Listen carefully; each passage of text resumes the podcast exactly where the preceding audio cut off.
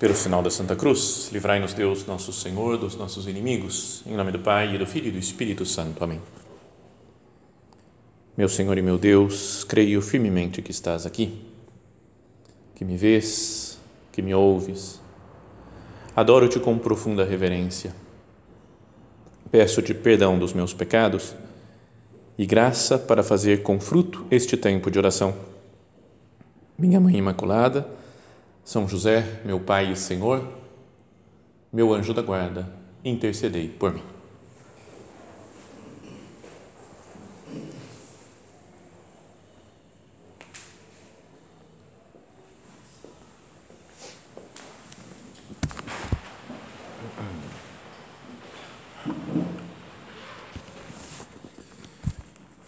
Continuando as nossas meditações sobre os Salmos, Vamos falar hoje de um salmo penitencial. Né? Tínhamos falado de outros tipos de salmo, né? de, de louvor ou de confiança em Deus, e esse é um de que nos ajuda a pedir perdão.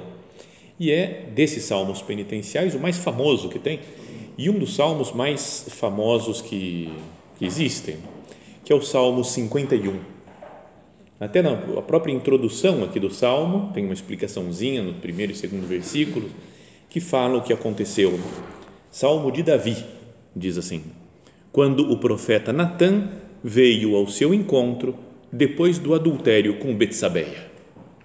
Então é conhecida a história, né, que o Davi tinha saído para passear no terraço do seu palácio, viu uma mulher, Betsabeia, tomando banho, gostou dela, perguntou quem que é, falou, é mulher do Urias. E Urias, esposo dela, era um guerreiro, né, um soldado importante lá do exército de Davi, mas estava fora, estava em guerra. E então ele teve uma relação com a Betsabeia, ela gerou um filho e depois ele ainda tentando disfarçar a coisa, não, a história prossegue, mais complicada e ele acaba matando Urias. Então ele assassinou um homem e roubou a mulher dele. Isso foi a atitude de Davi. Então o profeta Natan foi avisado por Deus, falou: "Fala para o Davi que ele pecou". Então ele vai e conta uma história, conta uma parábola e depois fala: Você é esse homem, esse pecador, porque você fez, você matou Urias, você roubou a mulher dele. Então, Davi compõe esse salmo famoso que vamos ler agora e depois meditar em algumas, alguns trechos dele. Ó oh Deus, tem piedade de mim, conforme a tua misericórdia. No teu grande amor, cancela o meu pecado. Lava-me de toda a minha culpa e purifica-me do meu pecado reconheço a minha iniquidade e meu pecado está sempre diante de mim. A gente pode ir usando isso como, como oração pessoal. Lembra aquilo que nós falávamos na primeira meditação sobre os Salmos? Que são, é uma palavra de Deus que Deus coloca nos nossos lábios para que nós fezamos, para que nós fezemos, que nos dirijamos a Ele usando essas palavras. Então a gente pode dizer isso, né? contra ti, só contra ti eu pequei, eu fiz o que é mal aos teus olhos, por isso és justo quando falas, reto no teu julgamento. Eis que na culpa fui, gerado, no pecado minha mãe me concebeu. Mas tu queres sinceridade do coração e no íntimo me ensinas a sabedoria. Purifica-me com o isopo e ficarei puro, lava-me e ficarei mais branco do que a neve. Faze-me ouvir alegria e júbilo, exultem os meus os ossos que tu quebraste. Afasta o olhar dos meus pecados, cancela todas as minhas culpas Cria em mim, ó Deus, um coração puro, renova em mim um espírito resoluto. Não me rejeites da tua presença e não me prives do teu Santo Espírito. Devolve-me a alegria de ser salvo, que me sustente um ânimo generoso. Quero ensinar teus caminhos aos que erram e a ti voltarão os pecadores. Livra-me do sangue, ó Deus, Deus Salvador, e minha língua celebrará a tua justiça. Senhor, abre meus lábios e minha boca proclame o teu louvor pois não te agrada o sacrifício, e se ofereço holocaustos, não os aceitas. Sacrifício para Deus é um espírito contrito. Não desprezas, ó Deus, um coração contrito e humilhado. No teu amor, se propício a Sião, reconstrói os muros de Jerusalém. Então vão te agradar os sacrifícios prescritos, o holocausto e a inteira oblação, então imolarão vítimas sobre o teu altar. Então é um salmo que cada frase dela desse salmo pode nos ajudar né, a fazer a nossa oração, a conversar com Deus, principalmente nesses momentos que nós nos sentimos mais pecadores. Não é? Tem de vez em quando, quando a gente ou comete um pecado mais grave, ou se recorda, talvez num retiro, num momento de oração, quando a gente se recorda dos pecados passados, de todas as ofensas que nós fizemos a Deus, pode nos vir né, esse, um, um sentimento de peso. Fala, perdão, meu Deus, eu fiz, quanta coisa errada eu já fiz na minha vida. E é um grande momento para rezar esse salmo. Também porque ele, é, ele não faz muito fim-capé, digamos assim, faz fim-capé também, mas no pecado, na miséria. Mas ele fala sobretudo da misericórdia de Deus. Fala no começo, né, tem momentos né, que ele fala: reconheço a minha iniquidade, o meu pecado está diante de mim, contra ti, só contra ti que eu pequei, fui concebido já no pecado, minha mãe já me concebeu já pecando. Então, hum, fala que, que existe o pecado em nós, mas depois é purifica-me, Senhor, e ficarei puro, lava-me, ficarei branco como a neve, faz-me ouvir alegria e júbilo. E aí vai falando da grande misericórdia de nosso Senhor. Esse é um salmo que mexeu com a vida de muita gente. Muitos santos comentaram esse salmo, né, ficaram tocados, transformados por esse salmo. Um Santo Agostinho, um São Gregório Magno. Tem muitos outros outros pensadores, escritores da história. Dostoiévski, por exemplo. Bach, Johann Sebastian Bach tem uma uma obra maravilhosa. Por isso, bom, tudo que ele faz é maravilhoso, né? Não sei se é. Bom, segundo o meu gosto, é tudo perfeito. Pode procurar no, no YouTube ou em, em Spotify, onde vocês quiserem. Põe BWV, que, que são as siglas lá do, das obras todas do, do Bach. BWV 1083, é a peça número 1083 dele. E é uma, um salmo, uma, uma parte desse salmo cantada muito bonito, né, para que ajude, nos ajude a fazer oração. Até anunciando os que vão estar aqui na manhã, tem um recolhimento dos numerários, né, as pessoas que moram aqui no centro vão fazer um recolhimento e a gente durante, como se faz nos retiros, ouve alguma coisa durante a durante as refeições. E durante o almoço, minha proposta é ouvir amanhã a obra do Salmo 51 de Johann Sebastian Bach. Então, preparem-se quem for ouvir mas os outros também pode ouvir em casa, não tem problema. Bom, voltando para a nossa meditação. O ponto de partida, dizia, é o amor de Deus e a grande compaixão que Ele tem por nós. Começa assim o salmo: Ó oh Deus, tem piedade de mim, conforme a tua misericórdia. No teu grande amor, cancela o meu pecado. Dizia que fala da nossa miséria e é bom que agora, fazendo a nossa oração, nós pensemos nas coisas que nós fizemos de errado, pensemos nas, nas ofensas que nós fizemos a Deus, nas transgressões, a iniquidade que fala aqui no Salmo. Pensando nessa no que é o pecado, que é uma desarmonia dos planos de Deus, não querer que Deus reine na nossa vida eu desejo de ter um projeto alternativo ao projeto de Deus e que isso todos nós temos desde Adão e Eva. Né? sereis como deuses, eles querem ser como Deus, eles querem fazer o plano deles, nós é que vamos ser os conhecedores do bem e do mal. E isso está muito arraigado em nós, né? porque somos filhos descendentes de Adão e Eva e já nascemos com essa inclinação para as coisas ruins. Mas vamos considerar, como falava que é o mais importante, desse salmo? A bondade, o amor, a compaixão do Senhor. Que cada um depois leia com calma o salmo, mas vamos ficar nessa nesse versículo. Ó oh Deus, tem piedade de mim, conforme a tua misericórdia. No teu grande amor, cancela o meu pecado. Então fala que tem o meu pecado, uma palavra falando da miséria nossa nesse, nesse versículo. O meu pecado. Mas depois diz: Ó oh, Deus, tem piedade de mim, porque Deus tem piedade. Conforme a tua misericórdia, porque Deus tem misericórdia, e no teu grande amor, cancela o meu pecado. Três vezes se fala da bondade da virtude de Deus e uma das nossas misérias. Porque assim, às vezes nós podemos achar né, que, é, que a nossa capacidade de pecar é tão gigantesca. Você fala ah, Deus não pode fazer nada, Deus nem consegue me salvar de tão pecador que eu sou. E isso, só, só esse pensamento já é um pecado, né? porque eu estou me achando maior do que Deus. Eu sou mais forte para pecar do que Deus para me perdoar. Então, vamos considerar isso, né? a misericórdia de Deus. O Papa fala desde o primeiro dia que foi eleito, ele fala da misericórdia de Deus. Que às vezes a gente se cansa de pedir perdão. Deus não se cansa de perdoar, mas nós nos cansamos de nós mesmos. Então, meditando nesse versículo, que nós pensemos na piedade, na misericórdia e no amor de Deus. Ó oh Deus, tem piedade de mim, conforme a tua misericórdia. No teu grande amor, cancela o meu pecado. Então, se nós fôssemos lá no ler no original nessas passagens da Sagrada Escritura, está no como é do Antigo Testamento, né, tá em uh, a grande parte do Antigo Testamento, os Salmos também foram escritos em hebraico. Né?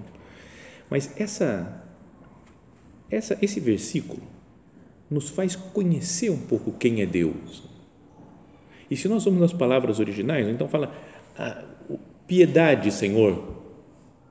É, Hane, eu não sei, eu não sei falar hebraico não, mas é, é Haneni Elohim. Elohim é o Senhor, então é piedade, Senhor. Haneni que significa um pedido de graça. Senhor, me faz uma graça. Eu não mereço que você me perdoe. Eu sou pecador, eu, sou, eu não mereço. Por isso, o seu perdão é uma graça. Enche-me da tua graça. Como Maria Santíssima, que foi repleta de graça, né? é graça plena porque foi Deus que trabalhou nela né, e fez ela ficar cheia de graça. Deus depois fala que olhou para a humildade da sua serva, então pôde fazer nela grandes coisas. Que Deus olhe também para a nossa humildade e fala: Eu quero dar tudo para você. Como você não tem nada, eu quero dar tudo. Deus é dom gratuito. Deus é dom. Ele se doa continuamente a nós quando nós dizemos, né, ou pensamos, ah, não dá mais para Deus me amar, agora estou condenado já, não tem mais nada que eu possa fazer. Será que eu não estou colocando a força da salvação em mim e estou tirando o poder da graça de Deus? Não é uma visão muito humana, uma visão meio farisaica, a dos fariseus, né, que falavam, para se santificar tem que fazer isso, isso, isso, isso, isso. E aí sim eu vou ser reconhecido por Deus. Deus não está lá no céu olhando para nós, vamos ver se ele se comporta direito. Ah, errou, né? Aí fez, errou de novo. E como ele é perfeitíssimo, ele vê qualquer coisa errada que a gente faça. Então, se for assim, para a gente se comportar bem, até convencer Deus, Deus fala, cara, esse aí é bom mesmo. Esse aí. Não vai existir né? nenhuma pessoa no mundo. Porque todos são infinitamente piores do que Deus. Então, será que isso não nos dá uma. Não deveria a recitação desse salmo, esse começo né, de falar piedade, né, esse Haneni Elohim, me dá tua graça, não, não, não deveria nos dar muita paz, muita liberdade interior? Eu quero, eu quero fazer as coisas por Deus, mas não é que fazendo as coisas é que eu vou conseguir a minha salvação. Tudo é graça. Já falamos, acho que, desse filme. É um filme lento, não é para todo mundo. Francês, que é o Diário de um Pároco de Aldeia, antigo, preto e branco, quase não tem diálogo, não tem quase nada no filme. Né? Mas é de um padre que dá tudo errado na vida dele e ele morre no final, tudo, tudo zoado. E no fim, aparece escrito: tudo é graça. Tudo, qualquer coisa que aconteça é graça de Deus. Né? Deus é que está atuando, que está trabalhando. Às vezes a gente não entende o porquê das coisas. E esse salmo começa falando assim: Hanemi, graça. Eu preciso da graça de Deus. Depois dessa primeira palavra, da graça, e quando fala, é, ó Deus, tem piedade, é traduzido por piedade de mim, conforme a tua misericórdia. E essa é uma palavra talvez mais conhecida, um pouco que é Hesed, em hebraico, porque já tem alguns institutos, Hesed, acho que irmã Kelly Patrícia, acho que é, não é? Tem umas coisas assim que é, é mais conhecido esse, esse nome. E significa não só uma misericórdia, assim, de tá bom, eu te perdoo, mas uma, uma compaixão, um amor, a ternura de Deus, a fidelidade de Deus, a constância de Deus ao longo da história da salvação. O povo de Israel foi negando Deus o tempo todo. Naqueles nos 40 anos de caminhada pelo deserto, brigou com Deus, se revoltou, depois entra na terra prometida, eles mesmo brigam entre eles, sempre infiel. Deus manda os profetas, eles matam os profetas. É o povo, entre aspas, do mal. É um pessoal que está que não foi fiel a Deus, mas Deus é fiel. Se poderia traduzir essa palavra, esse Hesed, além de misericórdia ou compaixão, como gentileza, ternura, carinho de Deus por mim que não diminui nunca. Porque a gente tem meio essa, essa ideia né, de se eu me comporto bem, Deus está gostando de mim. Se eu não estou me comportando bem, pisei na bola, diminuiu o amor de Deus. Então, esses dias, estava falando com um amigo, que é um artista, né, já falei outras vezes dele, um escultor, e ele é super legal, e no meio das coisas, batendo papo, fala de não sei o que, de política, de repente ele faz uma consideração espiritual, depois volta outra vez e mexe num barro lá para fazer argila, e depois é, é super elétrico, né, de, de falar de vários assuntos ao mesmo tempo. E esses dias, agora nessa semana, conversando com ele do nada, não sei como é que foi a, que chegou nessa frase, e ele falou: Eu entendi melhor o amor de Deus quando nasceu o meu primeiro filho. Assim, ó, do nada, eu falei, como assim? Ele falou, é que nasceu meu filho, ele não fez nada. Ele não fez nada ainda. Antes dele fazer qualquer coisa, eu já amava incondicionalmente ele. Ele pode fazer o que quiser agora, ele pode se perder, pode ser um drogado, pode me abandonar. Eu, tudo bem, eu vou ficar chateado, mas eu, eu vou continuar amando, porque é meu filho. E ele falou, e aí sim eu entendi a misericórdia de Deus, o amor de Deus. Eu posso fazer o que eu quiser, eu quero me comportar bem, quero fazer a vontade de Deus, mas não vai diminuir o amor dele por mim. Entendi a filiação divina vendo o meu filho nascer. Legal, né? Como uma coisa para pensar, né? né? Essa, esse termo, o Hesed, ele é traduzido no, no Novo Testamento é, como não traduzido, assim, mas é, todas as vezes que fala né, no Novo Testamento da, do cuidado que Deus tem por nós. Aquele, não vos preocupeis com o dia de amanhã. Né? Fala dos aves do céu, né? os pássaros do céu, as flores, né? os lírios do campo, como Deus cuida e vai continuar cuidando. Todos os cabelos da vossa cabeça estão todos contados. Tá, Deus está cuidando de tudo. Esse é o, o tem de piedade segundo a tua misericórdia. E depois, no teu grande amor, cancela o meu pecado. Terceira característica, amor. Piedade, misericórdia, amor, que a gente fala meio mais ou menos quase como se fosse a, a mesma coisa, mas são três palavras diferentes. E aqui o amor ele é no original rahamim, que fala fala mais do coração e das entranhas, da, do, das coisas mais profundas, o sentimento mais profundo que tem uma mãe pelo seu filho. Essa esse termo é que é traduzido às vezes como aquele, outro verbo grego que nós falamos outras vezes, do splanknizomai. Splank, que são as entranhas, né? e a pessoa ama com um amor que, sabe, parece que sai de dentro. E aparece no Antigo Testamento, no, perdão, no Novo Testamento, no Evangelho, Jesus, que fala que se enterneceram as suas entranhas né? e teve compaixão, teve misericórdia daquele povo que era como ovelha sem pastor o pai, na parábola do filho pródigo, fala que enterneceram as entranhas quando viu o filho voltando. Então, essas são as, as três palavras, podíamos dizer, Haneni, Reset e Rahamim, que são como que o, dão o tom desse salmo, o Salmo 51. Então, agora, vamos pensar né, naquilo, naquela outra coisa que já falamos também, que Cristo, ele é o sujeito de todos os salmos também. Todos os salmos podem ser rezados por Cristo, vai podíamos dizer.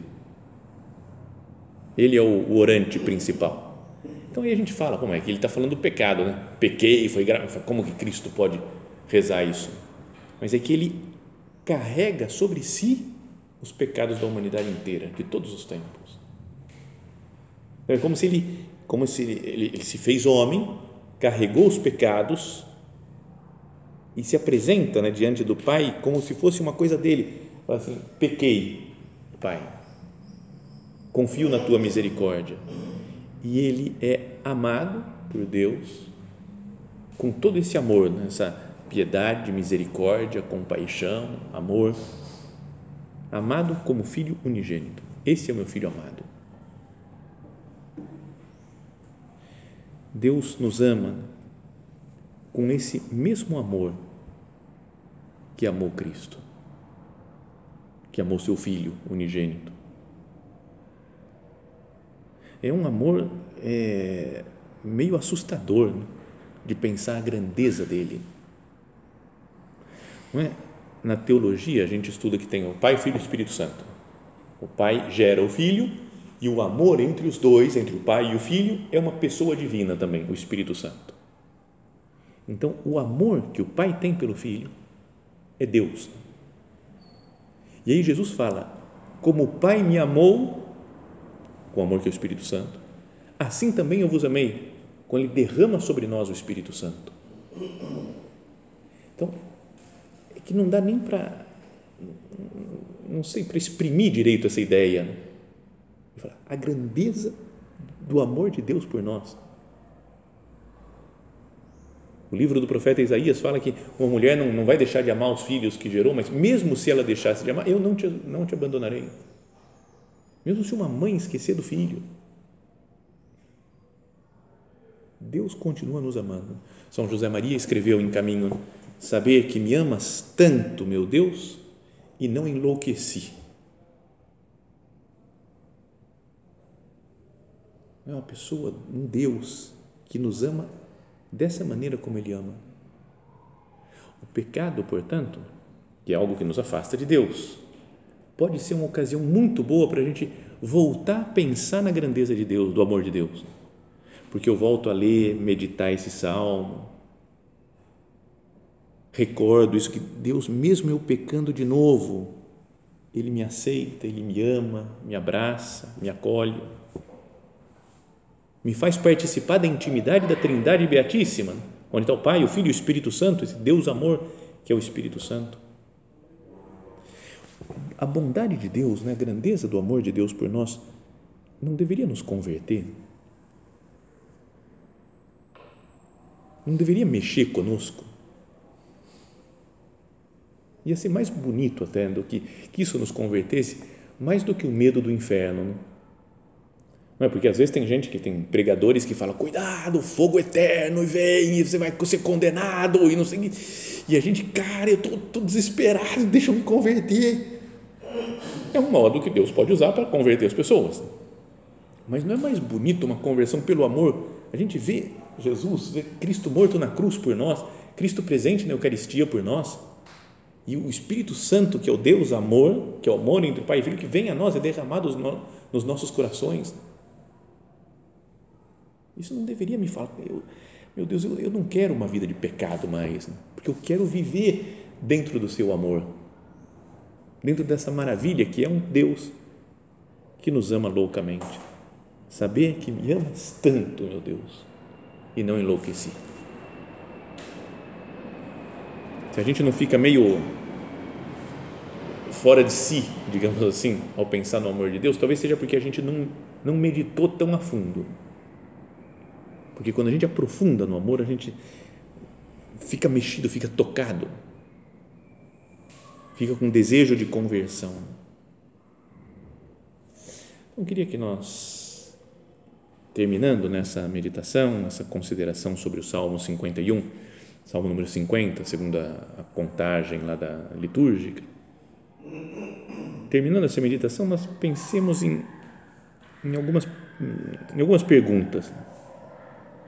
A primeira é: eu tenho uma ideia correta de Deus? De quem é Deus?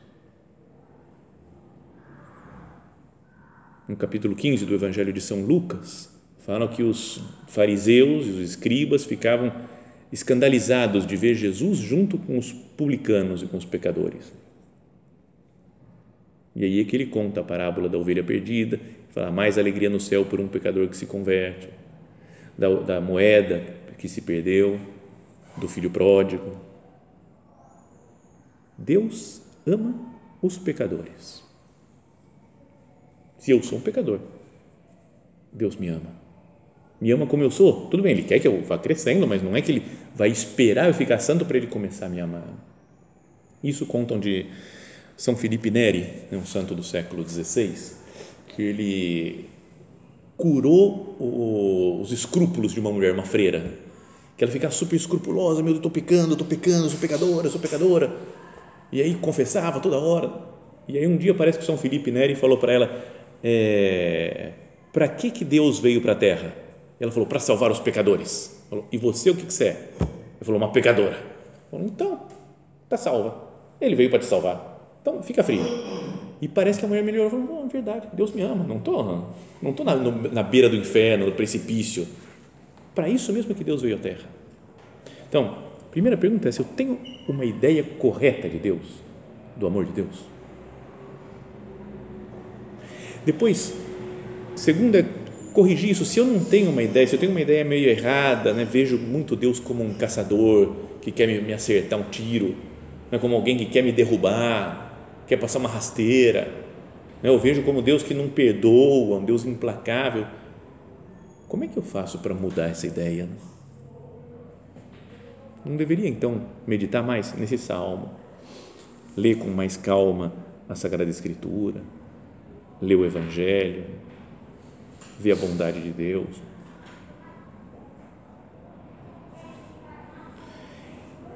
E depois, terceira pergunta, eu tenho alguma ideia errada sobre as outras pessoas? Não, é? Não sobre uma atitude concreta que pode estar errada, né? a pessoa fez uma coisa, está errado isso, mas eu olho para a pessoa e falo, ela é errada, ela é pecadora, ela é do mal. Deus não olha assim para nós. Deus olha e fala: meu filho, ele errou, isso daqui não devia ter feito. Seria melhor se fizesse de outro jeito, mas continua amando, porque é meu filho. Então, a contemplação desse salmo, miserere, chamado também, a contemplação desse salmo me leva a considerar a grandeza do amor de Deus por mim, a sua compaixão, e deve me levar também a ter compaixão dos outros e olhar com misericórdia, com um olhar mais paternal, mais fraterno. Porque será que Deus não olha assim para outra pessoa? Pensa em quem eu estou com raiva agora. Pensa, quem é que está com raiva? Sempre tem alguém que a gente está irritado com. Pode ser uma pessoa é, próxima de nós, pode ser uma pessoa pública, conhecida, desgraçado, esse cara. Qualquer pessoa, qualquer um que eu estou com raiva Deus olha para ele e perdoa. Ah, mas Deus é Deus, eu não perdoo. Mas será que não, não deveria pensar isso? Ah, Deus é modelo para nós. Nós somos feitos à imagem e semelhança de Deus. Se Ele tem esse amor infinito por nós, isso não deveria mexer comigo e falar, eu perdoo. Foi injustiça o que fez comigo, foi injustiça o que fez com outra pessoa, mas a bondade infinita de Deus me leva a perdoar Perdoai as nossas ofensas, assim como nós perdoamos a quem nos tem ofendido. Então, essa é a ideia desse salmo. Saber que nós pecamos, mas muito maior que o nosso pecado é a grandeza da bondade, a misericórdia, a compaixão de Deus. E isso deve nos levar a ter um coração como o dele, de perdoar os nossos irmãos. Vamos terminando. Né? A única pessoa que, digamos assim, não precisou da graça, do, do, do, do perdão de Deus foi Maria Santíssima porque foi preservada do pecado desde sempre, manteve toda a vida né, em santidade, sem ofender ao nosso Senhor. mas isso porque ela foi cumulada de graça, foi repleta da graça divina.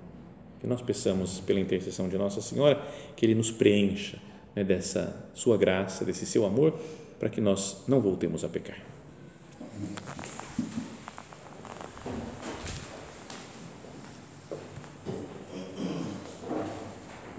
Dou-te graças, meu Deus, pelos bons propósitos, afetos e inspirações que me comunicaste nesta meditação.